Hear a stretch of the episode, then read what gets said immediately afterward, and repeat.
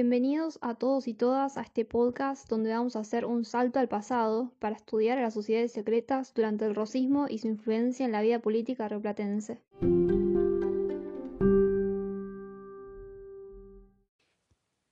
Para hablar de logias antirrosistas, vamos a empezar hablando de las logias que hubieron en Argentina antes del régimen rosista. Las primeras logias llegan a nuestro continente entre fines del siglo XVIII y principios del XIX, teniendo como primer antecedente importante la Asociación de los Caballeros Racionales o Gran Reunión Americana. Eh, ya en lo que es el espacio bonaerense pre-revolucionario, tenemos el Café de Marco, que fue un espacio de reunión política, a la vez que fue un importante antecedente de la asociación conspirativa y política. Tanto este café como la posterior Sociedad Patriótica fueron finalmente absorbidas por la famosa Logia Lautaro.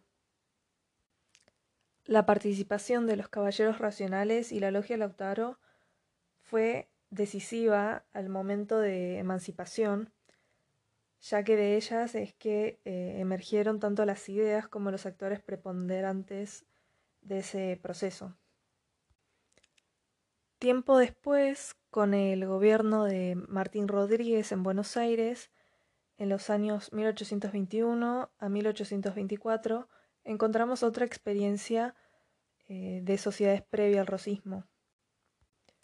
Desde el gobierno se promueven las asociaciones, las instituciones y prácticas culturales, y de ahí salen eh, jóvenes intelectuales, y al mismo tiempo es que eh, las logias anteriores cambian, como fue el caso de la logia Lautaro, que mutó a la logia provincial centrada como, dice su nombre, en asuntos políticos y coyunturales de la escena extrabonaerense. Una vez que Rosa llega al poder, eh, las sociedades secretas de tipo liberal llegan eh, a un eclipse, dado que el gobernador de entonces em, imposibilitó la continuidad de agrupaciones que pudieran cuestionar su conducta. Eh, es así que las logias debieron permanecer ocultas o hasta ser recluidas en el exterior, como es el caso eh, de la Logia Central en Uruguay, que fue formada por exiliados del régimen rosista, y en territorio nacional tenemos el Club de los Cinco en Buenos Aires, que buscaba dar auxilio eh, a cualquier intento de derrocamiento a Rosas que fuera organizado fuera de la ciudad. Sobre estas sociedades secretas eh, hablaremos con más detalle, pero antes habría que ver cómo es que el rosismo trató de dominar y callar a su oposición. Claramente un gobierno que prohíbe la circulación de voces opositoras no es uno preocupado por los valores democráticos. Esto bueno, el rosismo no era una preocupación. La tendencia cada vez más autoritaria, cada vez más facciosa, fue una constante durante la etapa rosista.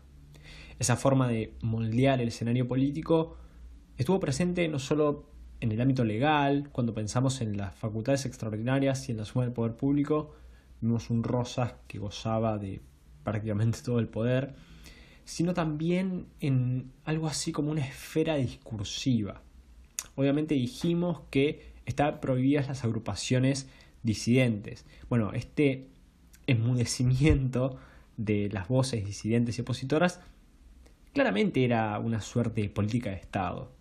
Bueno, y si de políticas hablamos, incluso hubo un decreto a fines de la década del 20, es decir, en pleno apogeo rosista, que decía algo así como, bueno, todo que se pronuncie en contra del régimen rosista será castigado como reo de rebelión. Además, como si fuera poco, el decreto disponía en manos del Estado la autorización para instalar imprentas. O sea, no solo estaba prohibido que un civil se declarara unitario, sino que tampoco era posible instalar un periódico independiente que ideológicamente fuera opositor al gobierno. Claramente estamos hablando de un escenario donde, bueno, las ideas apuntaban todas para un mismo lado. No había, por así decirlo, mucho lugar a la disidencia, mucho lugar al libre pensamiento. De todos modos, estas restricciones fueron suficientes para obstaculizar, pero no para frenar el funcionamiento de lo que ya dijimos, las sociedades secretas, las logias. Incluso este tipo de políticas tan particulares no fueron tan eficientes como digamos, o como al menos Rosas podía pensar. Pudieron llegar a tener resultados contraproducentes. Y decimos resultados contraproducentes porque los opositores tuvieron que salir a buscar nuevas formas, nuevos canales de expresión política y efectivamente los encontraron. En Argentina, por ejemplo, eh, estos opositores vieron en la distribución clandestina y difusión por correspondencia privada la posibilidad de compartir y hacer llegar su mensaje en forma de gacetillas. Tal vez la primera agrupación en llevar esto a cabo fue la llamada Asociación de Mayo. Las ideas de libertad, de fraternidad, de igualdad que se manifestaban en, esta, en estas gacetillas compartidas por la Asociación de Mayo fueron completamente disruptivas. Tal fue así que varios de sus miembros tuvieron que partir al exilio. Los que quedaron en Argentina, no obstante, formaron el llamado Club de los Cinco. Si bien este club no fue tan determinante a la hora de combatir en términos ideológicos al régimen rosista, sí supuso, por así decirlo, el germen de las demás agrupaciones secretas que sí tuvieron un gran peso en esta lucha eh, de ideas frente al rosismo.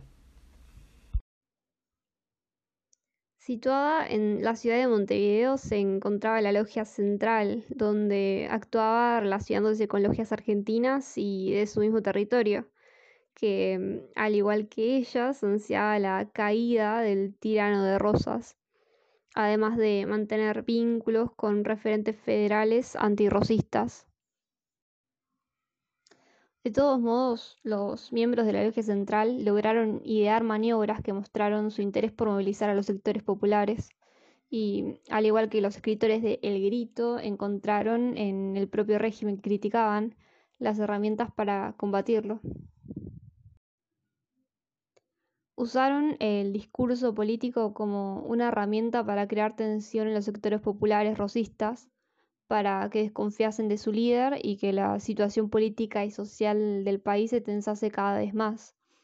Uno de sus métodos fue la difusión de cartas conspirativas sobre el régimen rosista, acusándolo de tener otros objetivos lejanos al fomento. También buscaron fomentar la participación en las elecciones en contra de opositores a Rosas, dando gritos de entusiasmo, incentivaron a los argentinos exiliados en el Uruguay no solo a formar parte en los comicios, sino haciéndolo en favor de opositores al racismo y en contra de sus aliados. Muchos de los que emigraron se fueron al Estado Oriental. En el 39, una de las agrupaciones más importantes lanzó una gaceta que se llamaba Grito Argentino. Participaban en ella personas cuyo nombre tal vez hoy nos resulta familiar, como Valentín Alsina, Juan Bautista Alberdi, Manuel de Irigoyen, Miguel Cané, entre otras. La misma se redactaba en Montevideo, se firmaba con seudónimos para proteger a los autores y se difundía luego a través de una red clandestina por Buenos Aires y el litoral. El título era Oíd mortales el grito sagrado, libertad, libertad, libertad. Y luego acompañado, y esto en mayúscula, con Abajo el tirano y cobarde Juan Manuel Rosas, el lenguaje que usaban era claro y el precio era accesible. Esto es porque querían llegar a las clases populares, porque ahí se concentraba el mayor apoyo a Rosas. Así abarcaban desde campesinos, labradores y hacendados hasta militares, negros y mulatos. En el 41 surgió otro periódico. Este se llamaba Muera Rosas. Estaba dirigido particularmente a la población rioplatense y a los representantes rosistas de la legislatura porteña. El lema era patria, libertad, constitución.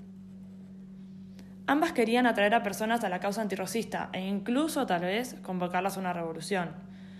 Por eso hacían foco en señalar las falencias del gobierno al mismo tiempo que ridiculizaban y satirizaban a la figura de Rosas. Se criticaba su política económica y social, su hostilidad hacia la revolución de 1810 y su latrocinio. A Rosas se lo mostraba como cruel asesino, déspota, cobarde y mal hijo. En algunas ilustraciones aparecía rodeado de cráneos o con rasgos animales. También se hacía uso de una figura femenina simbolizando a la patria, siendo acosada o censurada. La difusión de ambas gacetas duró solo unos meses. Hay teorías que dicen que Muera Rosas fue la continuidad del grito argentino. Si lo analizamos de esta manera, podemos comparar ambos periódicos y ver un contraste en el tono. Muera Rosas era mucho más violento y amenazante. Consideraba a todo aquel que no se uniera a la causa antirrosista como enemigo y evidenciaba un claro desgaste en sus expectativas de finalizar con Rosas. Por lo visto, podemos decir que estas sociedades secretas no tuvieron el éxito esperado. No pudieron seducir a la plebe porteña en contra del tirano, como tampoco pudieron concretar una alianza favorable con los federales ajenos al rosismo. Que algo que sí lograron las logias es que funcionaron como un marco de contención y expresión de una amplia fracción del espectro político, aquella opuesta a Rosas, durante la coyuntura de un gobierno donde la pluralidad política había sido a fuerza de violencia y censura, convertida en un animismo. Además, cabe destacar la destreza que este tipo de plataformas ideológicas tuvieron a la hora de conformar alianzas entre fuerzas antagonistas, limando sus diferencias y potenciando sus coincidencias en contra del restaurador. Aún así, si bien efectivamente podríamos pensar que estos logros tuvieron los impactos que las logias querían porque bueno, sí, debilitaron la imagen de Rosas, no por eso debemos caer en la idea de que las agrupaciones opositoras actúan de manera eh, armoniosa, benevolente, que solo pretendían liberar a la confederación del tirano Rosas como si fuesen una suerte de salvación. Incluso si pensamos contrafactualmente por unos segundos, nos vamos a dar cuenta de un montonazo de cosas y el punto que queremos probarles. Si pensamos entonces en el caso de que alguno de los planes para derrocar al restaurador se hubiese desenvuelto con éxito, no nos queda claro, por un lado, quiénes hubiesen quedado al mando del gobierno de Buenos Aires.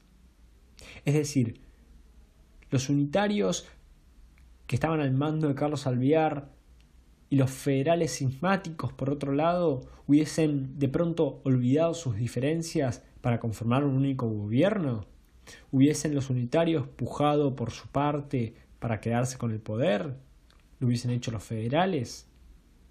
¿Qué hubiese sucedido con el uruguayo Rivera? ¿No hubiera querido él imponer un candidato? La verdad es que no lo sabemos y tampoco nos cierra mucho la idea de que sin un Rosas en el horizonte político, los encontronazos entre unitarios y federales hubiesen de pronto desaparecido. De lo que sí estamos seguros es que la política es compleja y la verdad que este episodio de podcast no puede haber sido sino una forma de corroborarlo.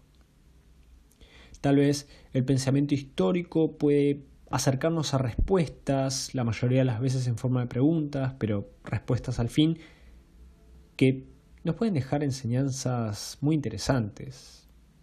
Justamente el estudio que realizamos para el desarrollo de este episodio nos dejó con una suerte de sentencia de apotegma que nos parece interesante compartirles. Incluso en circunstancias donde desde el gobierno el pluralismo político e ideológico es intencional y sistemáticamente impugnado, como fue el caso del rosismo, se puede observar el desarrollo de una red clandestina de ideólogos opositores que se levantó en contra del régimen que los oprimía. Esto es, hay una importancia en las ideas, en su expresión, que subyace en ellas y que incluso es más fuerte que la más represora de todas las políticas.